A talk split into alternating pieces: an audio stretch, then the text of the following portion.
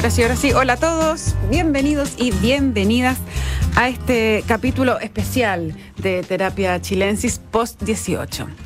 Eh, dice Noan Titelman, que está aquí con nosotros, y con Arturo, que no somos los mismos desde ayer, ¿cómo es la cosa? No, yo encuentro que ha habido como un revival, por ejemplo, la cueca. Ahora todos quieren ser cuequeros, yo admitir que no. ¿No es lo tuyo?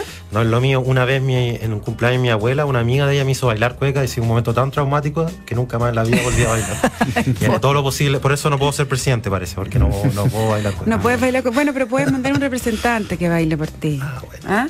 Igual la cueca del presidente estuvo bastante bien, déjame decirte. yo encuentro que. ¿Ah? los que padecemos de descoordinación crónica, estuvo impecable. así que nada. Pero tú encuentras que hay un ánimo de, eh, nueva chilenización. Absolutamente. Yo quizá en reacción un poco a lo que pasó con toda esta discusión en torno a la constitución y la convención, como que la bandera, la cueca, la patria, encuentro que está más presente que nunca en, las discusiones. Y me parece interesante, igual ha sido, yo creo que ha sido una revalorización de esa, de esa parte de la chilenidad que creo que estuvo eh, sobre todo en un sector de la población, un sector más bien ligado a, mi mundo probablemente, a más jóvenes y de izquierda, había estado medio, medio abandonado. Nos falta que lo tenían un poco cancelado? Un poco, ah, igual nos falta el invitado de plomo del 18 que empieza a decir como, como esto, que esta propuesta preámbulo que hubo, que el 18 era, ¿cómo era? Era como patriarcal, ah, aristocrático, no sé qué. Pero yo creo que la mayoría de los chilenos quieren comerse un buen choripán y, los que saben bailar, bailar cueca. Como o sea, como que, eh, ya no es solo de los fachos el 18.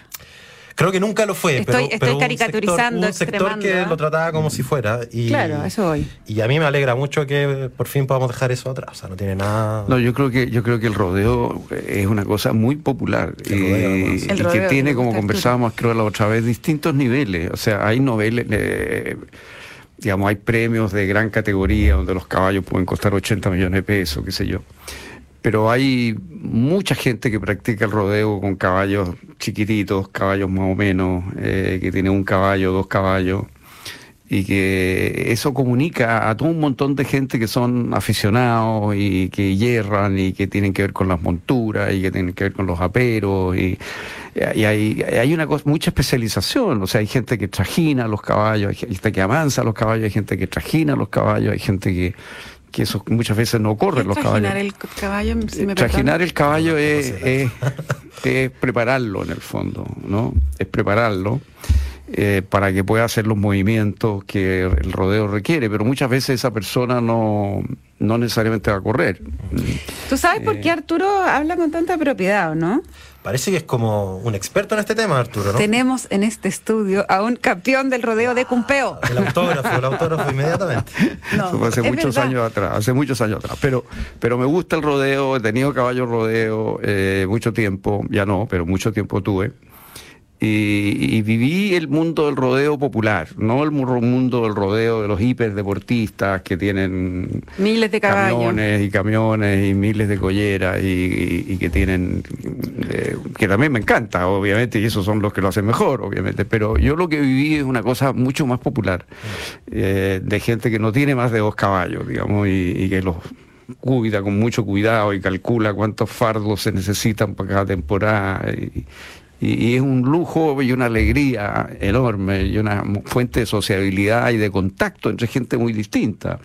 Porque están los tipos que tienen los animales, está el tipo de la feria que va a matar a los animales después, digamos, que está mirando con otros ojos lo que está pasando ahí. Entonces, es un mundo rural muy real y, muy chileno, yo creo, la verdad. Hay gente de todas partes, de, todo Chile, oye, desde Magallanes hasta el norte. Esto se practica en todo Chile. Bueno. De la misma manera. Y los caballos tienen destrezas que son muy interesantes, que se desarrollaron, como esto de caminar para el lado, casi este trotecito para el lado, que se desarrollaron. ¿no? ¿Mm? ¿Eso es corralero cuando anda Claro, cuando es una de las, de las, de las destrezas que tiene que tener un caballo corralero y que después se, se, como que se desacoplaron para ciertas actividades y justamente lo que hizo Las Palmas de Bellaflor de, de, Alfredo Moreno fue desagregar estos movimientos y presentarlos como si fueran un baile Y esto conmovió mucho en Londres, cuando Ah, él no, llevó los caballos y hizo que la reina fuera a verlos y, y la reina pidiera que estuvieran en su cumpleaños e incluso fue a las pesebreras a ver los caballos, cómo eran estos caballos que hacían estos movimientos, que la verdad los hace cualquier carrilero chileno. Eh, veía un video de una ceremonia, una de estas ceremonias de la chilenidad que hemos tenido estos días, donde bajaban una Virgen del Carmen, y a la media luna y en torno a la Virgen del Carmen eh, 12 guasos hacían este, este- estos movimientos de lado en homenaje a la Virgen para un lado para Bonito. otro muy bonito de ver realmente muy bonito. Y muy elegante. Pero te fijas y muy inusual porque esto es algo que se desarrolló en Chile en torno a este deporte. No es algo que haga un caballo árabe eh, eh, un- No, la escuela de Viena. los, los caballos que hacen este tipo de destreza hacen otras destrezas. Este, esta es una destreza propia. Pero mira cómo Arturo en tres están minutos brillando los ojos, la verdad conectó, pero es que conectó todo, porque conectó la chilenidad, el revival de la chilenidad que tú planteabas con eh, la reina Isabel, Mm. cuyo funeral vimos ayer y que tantas veces fue a homenajear las palmas de Peñaflor. Y con algo que tú estabas comentando, que, eh, y que hemos comentado la semana pasada también acá, que mm, Andrés Benítez planteaba que este 18 para, para el 62% iba a tener un sabor diferente. Y ¿Cierto? para el 38 también, yo creo, además, porque yo creo que también hay. O sea, yo no creo que todo el mundo le tiene que gustar el, rodeo. Yo entiendo que va a haber gente en lugares que, que- que tiene otra historia y tiene una visión incluso negativa ahí, pero yo creo que lo que ha quedado como saturado como un cierto discurso despectivo con la gente que sí le gusta el rodeo, que sí le gusta la bandera, que sí le gusta la chilenidad. Yo creo que eso es lo que quedó completamente derrotado. La dictadura progresista. No, no, no usemos esas palabras, por favor, y no pongan esa palabra en mi boca, menos todavía.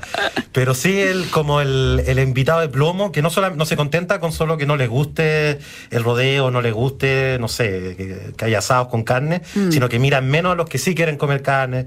Y Claro. por ejemplo, eh, los que tenemos cierta admiración por la, por la reina Isabel II, que nos tratan de retrógradas porque una monarquía del siglo XXI no tiene sentido.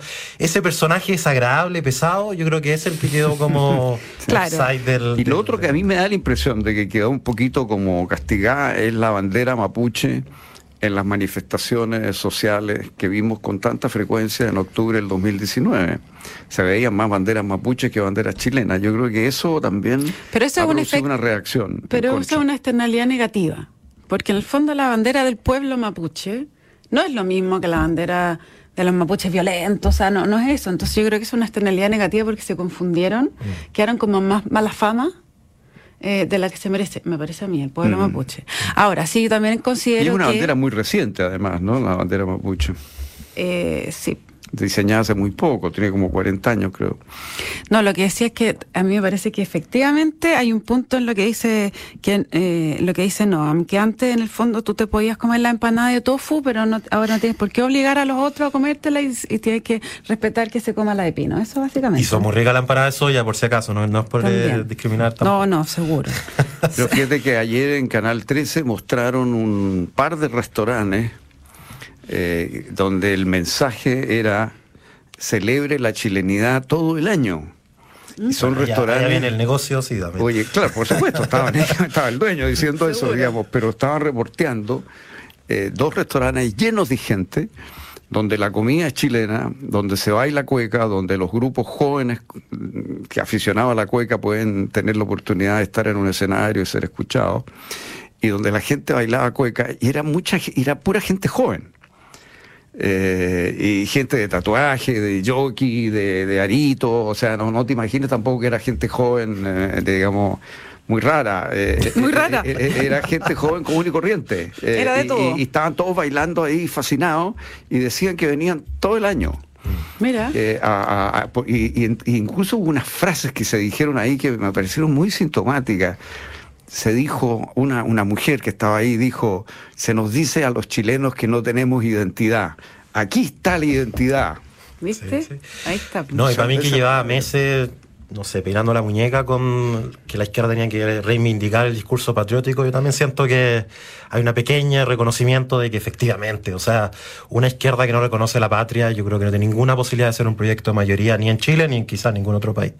Y yo creo que eso ha quedado bastante, bastante claro. Y, y, sobre todo porque hay algo despectivo. Yo, yo en verdad quiero, creo que hay que como que hincarle al diente a ese, a ese porque una cosa, no todo el mundo tiene que emocionarse con la bandera chilena, no todo el mundo tiene que emocionarse con el rodeo, pero es distinto eso a mirar despectivamente al que tenga esa visión o, no reconocerle la validez también y, que tiene un cierto tiene algo el patrimonio más allá de que uno esté en desacuerdo o esté de, acuerdo con ese tipo de tradiciones, creo que vale la pena reconocerla en su justo medio. Ahora, desde ese mismo punto de vista, ¿ustedes creen que eh, ¿Es correcto o incorrecto lo que hizo el presidente Boric ayer al ir a la parada militar, que es algo que eh, en el pasado él había criticado, uno puede criticarla, bueno, siendo presidente tiene que ir nomás, eh, y celebró que era muy bonita, bla, bla, bla, bla, dijo, y este momento en que la eh, subordinación de los militares al poder civil, ¿es correcto, era la ocasión para plantear eso? Mm, tiene que ver un poco con ese... Tiene que ver un poco con ese quizás... Bueno, yo, yo siento que además ha sumado otro incidente donde hay una tensión entre lo que significa efectivamente aceptar estos roles republicanos, que, que no son las mejores instancias para dar opiniones sobre, sobre este tipo de cosas. Fue un tuit además, que yo creo que además el tema de Twitter es ya un problema recurrente. Y, creo que no, no, creo que haya sido ni incorrecto ni negativo y en otro contexto probablemente hubiese pasado no eh, yo, yo lo que me, me, parece es, o sea lo que estoy preguntando es por el momento. O sea mi sensación fue esto es correcto es así, efectivamente es una instancia donde hay una subordinación del poder militar al poder civil y eso tiene una simbología en el cacho, en todo, en el permiso para iniciar la parada, en el cacho se le solicita al jefe de Estado, etcétera. O sea, eso está incorporado en la ceremonia. Mm. Pero decirlo en este momento a mí me pareció desatinado, me pareció como de mal gusto. Esa es mi, pregunta, como que innecesario. ¿no? No, yo, yo, a ver, estoy haciendo una exégesis, pero yo me imagino que hay una preocupación con otro sector que se siente, no sé, se sentiría decepcionado si es que el presidente no hace también un gesto hacia ellos, que tiene una visión más negativa. Hay de trasfondo quizás hay una hay una base de apoyo muy tensionada que viene tensionándose desde el cambio de gabinete quizás eh, y que tiene que estar haciendo gestos de distinto tipo quizás también hacia ese, sector. Es como es curioso porque es la misma lógica que opera detrás de las declaraciones de la canciller Urrejola, ¿cierto? Que va al funeral de la reina, celebra a la figura de la reina y dice, y esto no tiene nada que ver con apoyar la monarquía. O sea, es lo mismo, es estar permanentemente haciendo guiños a todos los terrenos sobre los cuales está parado. Pero también obviamente que no tiene eh, que la discusión sobre la monarquía es completamente legítima, abierta y todo, pero ¿Era el momento? Yo creo que no era el momento. Pues. Nadie le estaba preguntando eso. No es eso lo que está en cuestión. Mm. Eh, y a mí me parece lo mismo en este caso. No es eso lo que está en cuestión en la parada militar. Distinto si se produce un levantamiento, un tema que haga necesario aclarar eso. Pero no hay ningún levantamiento, es una parada militar absolutamente normal en que evidentemente hay un sometimiento del poder militar al poder civil. Decirlo en ese minuto, no sé, me pareció yo lo pensé, fíjate, más un mensaje, no tanto a su sector, sino que a lo mejor que le está imaginando que hay sectores golpistas en la, en la ultraderecha. O porque había gente gritando y pifiando. Gritando. Puede ser. Ahora, me pareció que el, discurso en, la Asamblea General de Naciones Unidas estuvo mucho más en tono en ese sentido, no sé, no, no ese tipo de... Sí, esta, esta, para quienes no están escuchando y no lo han visto aún, eh, alrededor del mediodía de Chile. Esta mañana el presidente Boric hizo su primera intervención en eh, las Naciones Unidas eh, y era, un discurso que para él fue muy simbólico porque se cumplían 50 años del discurso que dio Allende el año 72 y que ah. para Boric eh, tiene muchísimo simbolismo. Ya, lo ha mostrado últimamente la, figura de Allende. Sí, la figura de Allende es una figura tutelar. Sí. es una figura tutelar. Bueno, ahí lo que habló el presidente fue eh, del proceso constituyente. Estoy convencido que en el corto plazo Chile tendrá una constitución que nos satisfaga y eh, enorgullezca, porque obviamente que no podía no referirse al, proceso político que está viviendo Chile. También habló del respeto a los derechos humanos y eh, hizo cierta mención a lo de Israel, ¿ah? porque también fue un, un episodio bastante lamentable de la semana pasada, en cuando el presidente no quiso recibir al, embajador de Israel en Chile que venía a presentarle sus cartas credenciales eh, en, como gesto de agravio por la muerte de un joven palestino de 17 años. ¿no? Eh, hoy día dijo que eh, se debe garantizar el legítimo derecho de Israel a vivir dentro de fronteras seguras e internacionalmente reconocidas. De todas maneras está haciendo un guiño a que se mandó un condoro la semana pasada. ¿Ah? Porque eso está sí, claro. yo, yo creo que no sé, salvo contadas excepciones, todos los que están metidos en, la, en, en, el mundo de la diplomacia o de relaciones internacionales han reconocido que fue un error, incluso bueno, el gobierno tuvo que disculparse, creo que ya tres veces se ha disculpado entre la subsecretaria, la canciller, incluso se juntó con el presidente de Israel, o sea, han hecho un montón de gestos y normalmente no se pide disculpas por algo que se hizo bien, o sea, hay un reconocimiento de que se hizo eso mal. Más allá del juicio sobre eh, las acciones del Estado de Israel con respecto al pueblo palestino, atropellos a derechos humanos que se están cometiendo en esos territorios, nada de eso explica por qué se hizo de esta manera, fue, fue romper serie, una serie de códigos de la diplomacia internacional y de hecho quizás ha terminado empujando un acercamiento en el discurso al menos del gobierno, eh, por, por, ejemplo haciendo estos reconocimientos mucho más explícitos del, de, del derecho de Israel a defender su frontera, su, su frontera. y ese tipo de cosas, eh, y desviando, y, y me parece que el gran problema de todo esto es que se desvió el foco de lo que debería haber sido siempre, que es que Chile dentro de sus capacidades como un país de tamaño medio, tampoco va a tomar el protagonismo de la... O sea, esto es... Me acuerdo de una entrevista que le hicieron a Bill Clinton, que era su gran eh, mea culpa o su gran eh, la cosa que más le dolía de su gobierno era que no había logrado resolver esa situación. Difícil que desde Chile no, no, haga claro. lo que no se puede hacer la gran pero sí tiene que fijar una posición diplomática. Una, exactamente. Y tiene un rol relevante en los espacios multilaterales. Y yo creo que eso además había sido el discurso desde, desde el, digamos el sector de, de, de, los internacionalistas que están en, hoy día en el gobierno que, que un, un grupo que se ha formado en torno a la idea de una diplomacia turquesa feminista y multilateral eh, esto no, no, no, reflejaba eso, o sea, un, esto mm. no tiene nada que ver con espacios internacionales donde normalmente se podría resolver este tema. Lo que pasó con el embajador fue un error, yo creo que ya a esta altura ha quedado más que claro. Y, sí, bueno. pero ¿cómo? Pero ahí falla también, ¿quién falla? Porque ya, una cosa es la decisión que toma el presidente, pero eh, alguien tiene que decirle, presidente, no haga eso o porque tiene este y este y esta externalidad. Mm. ¿Quién es esa persona y por qué no se lo dice? Porque yo entiendo que él pueda llegar y tomar una decisión y pa, claro, uno pensaría que a él también se le ocurriría que lo que puede lo que puede causar esto no solo en términos como multilaterales que plantea no sino al interior de Chile si aquí hay mm. dos comunidades muy grandes mm. entonces eh, ya si a él no se le ocurre raro raro haber, pero sí. tiene que haber alguien que esa, le diga pero no pues no, no, no puede no recibir al embajador de Israel porque va a pasar esto y esto y esto esa persona no ha estado eh, da la impresión de que no mm. a mí me impresiona Ahora, eso a mí a mí me da la impresión de que él tiene que hacer un un, como un switch mental, porque una cosa es ser un dirigente estudiantil, un destacado diputado de oposición ante un presidente sumamente impopular en una situación muy crítica, eh, y otra cosa es, ya ser jefe de Estado. Y, tener que ver las relaciones de largo plazo con los países en función de los intereses pragmáticos del país.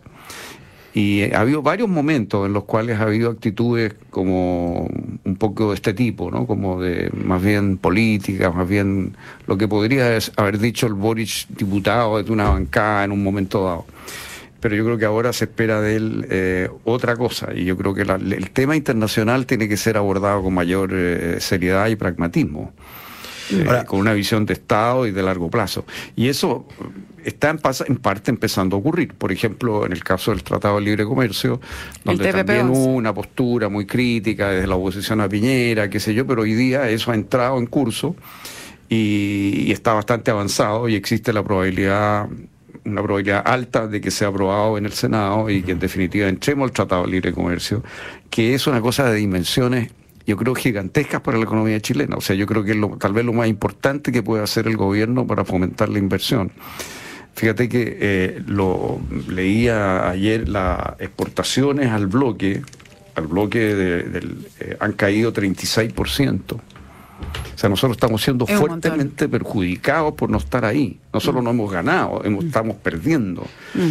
Son 3.000 productos los que entran con ventajas.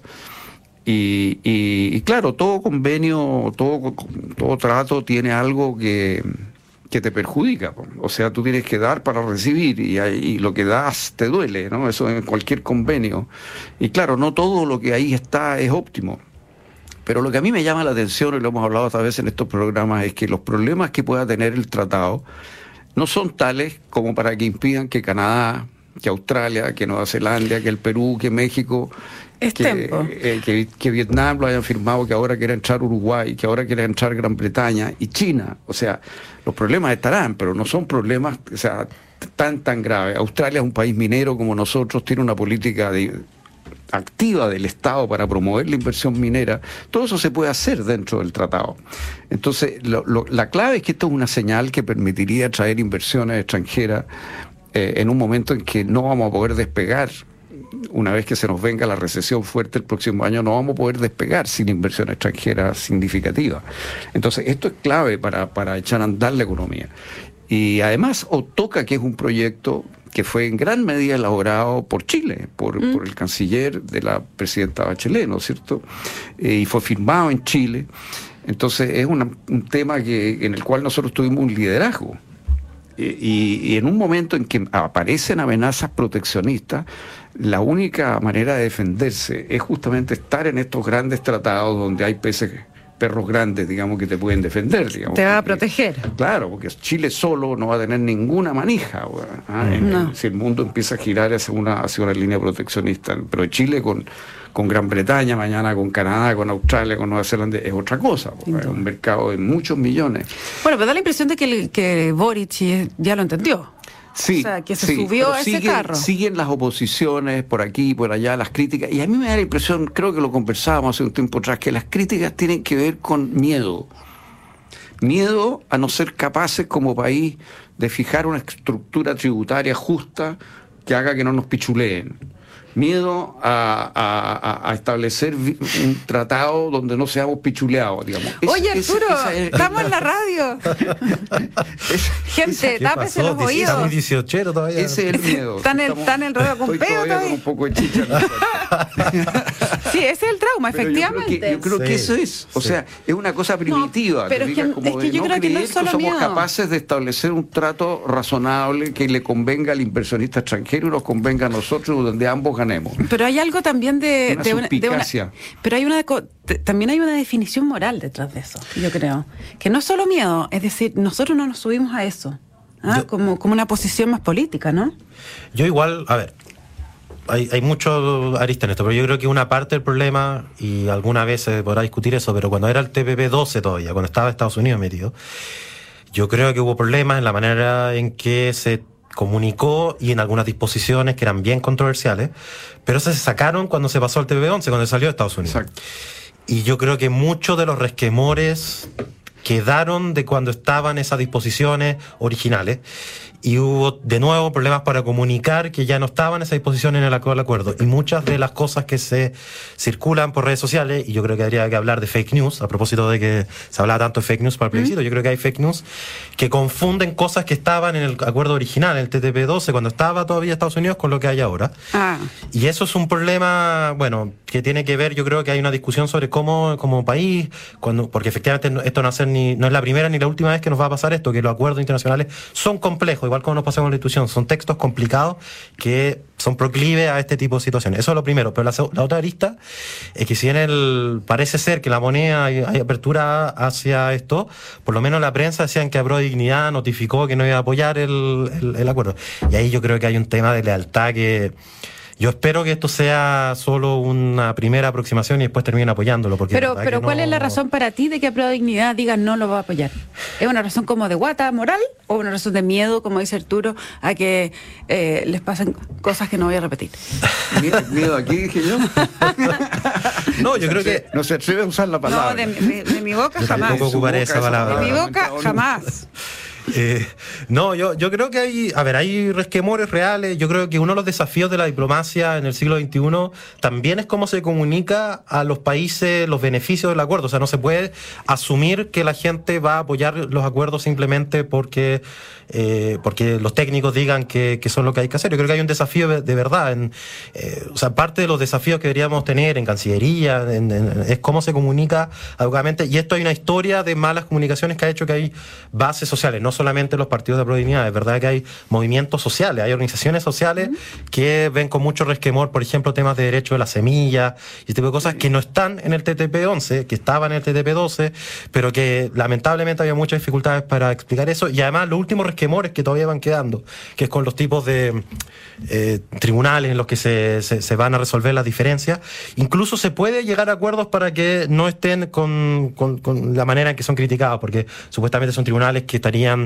proclives a fallar en una posición más pro empresa. Eso puede ser, al momento Chile de firmar el acuerdo, puede poner disposiciones para garantizar que eso no sea así. O sea, todo eso es arreglable, pero ha habido muchas dificultades para comunicar eso en, en, eso, en esos mundos. Oye, lo que, lo que yo creo que sí eh, va a ser un buen punto para el presidente, tiendo a pensar, a todo está por verse, pero creo que él eh, afuera tiene mucho rating. El presidente Boric es una figura eh, que genera interés, genera curiosidad, es joven, es atractivo y se va a reunir con Macron, se va a reunir con Pedro Sánchez, se reúne con Jacinda Arden. Entonces, eh, es, es como de los típicos episodios donde puede retomar una, una racha buena, mm. ¿ah? eh, porque van a hacerle perfiles en la prensa internacional, va a dar alguna entrevista, qué sé yo, y eso naturalmente después le va a repercutir, creo yo, ¿ah? en la encuesta interna. Siempre a la gente le gusta ver que a su presidente o presidenta le está yendo bien afuera. Bien afuera. ¿Ah? bueno, le van a pedir que, que, acelere también la firma del tratado con la Unión Europea. De todas maneras. Que, están piteando bastante que Chile sea retrasado, retrasado y retrasado. Sí. Y ese es otro tratado clave para la agricultura chilena, por ejemplo. Llama en un momento político con toda la guerra en Ucrania, donde yo creo que es un símbolo importante que se. Muy importante. Que, se refuerce esa relación, digamos. Eso. Ahora, si él da señales en ese sentido, en ambos sentidos, en esas reuniones, y muestra el. Eh, el recorte fiscal de 24% de este año y las tasas de interés que tenemos y todo, va a dar la sensación de que él representa un tipo de izquierda distinta en la América Latina, una izquierda que se toma la economía con seriedad, que no cree que la economía es palabrería. O sea, tiene que poner a Mario Marcel por delante. sí, ¿Ah? yo creo que... De alguna, de alguna manera. Chiquillos, se nos acaba el tiempo, lamentablemente. Bueno, mañana más terapia chilensis eh, aquí en Radio Duna. Les cuento que la transformación digital de tu negocio nunca estuvo en mejores manos. En Sonda trabajan para que disfrutes tu vida, innovando y desarrollando soluciones tecnológicas que mejoran y agilizan tus operaciones. Conócelos hoy. Sonda Make It Easy. No se vayan de nuestra sintonía, porque a continuación viene información privilegiada al cierre y luego sintonía crónica Epitafios junto a Bárbara Espejo y Rodrigo Santa María. Arturo Fonten, más lenguaraz que nunca. ¿Ah? No Antitelman. Muchísimas gracias por haber estado esta tarde aquí en terapia y nos encontramos, como ya dije, mañana, miércoles a las 8 en Más Terapia Chilense. Que estén bien. Que estén bien. Muy buenas noches. Buenas noches.